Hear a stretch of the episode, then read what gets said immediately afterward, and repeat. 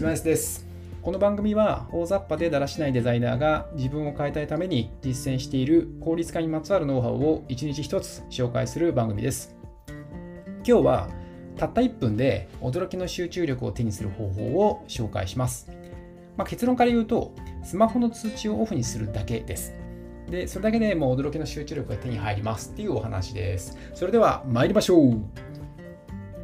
えーですね、まず三浦貴大さんという方が書かれた Google、YouTube、Twitter で働いた僕がまとめたワークハック大全という本によると、えー、現代人は8時間の間に平均96回もメールで仕事を中断されているらしいです。で、まあ、このようなメールはストレスを誘発させるコルチゾールを分泌させるきっかけになっていて、コルチゾールは創造性を阻害するという研究結果があります。で、ストレスの原因はもうスマホだけではないし、完全に使わないようにすることは不可能だけれども、通知によって作業が中断されると、前のタスクへの集中が大きく低下すると言われています。で、これが、まあ、切り替えのコストなんて言われていて、目の前のタスクをこなすために前タスクを行うために必要な作業記憶というのがこの通知によって注意力がそらされてしまうとすぐに消えてしまうらしいんですね。でまた作業記憶っていうのは一つのことしかできないのでまあ、科学がですね、そのマルチタスクは無理だというふうに言ってる研究結果があると紹介されています。多くのことを成し遂げたいなら、一度に一つのことに集中すべきであって、24時間通知をオフにするとですね、幸福度がどう、幸福度にどう影響があるかという研究があるらしく、まあ、とてもそれ自身が効率的であるということが分かったらしいです。で一般的に習慣を身につけるには、まあ、60日ぐらいかかるというふうに言われているらしいんですけど、この実験では1日で習慣を変えることに挑んだ被験者の半数が2年後になってもストレスの元になる習慣、まあ、この場合で言うと通知をオンにするですね、が戻ってなかったらしいんですね。なんでまあ習慣化がきちんとできていたっていう話ですね。また、この多くの被験者が生産性が高まったというふうに報告をしたらしいです。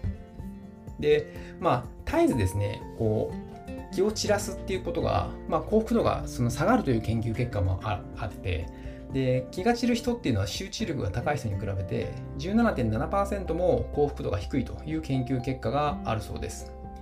まあ、通知を切ってですね気をこう知らさないことによって簡単に集中力と幸せを手に入る手に入れることができるというお話を本日はしました。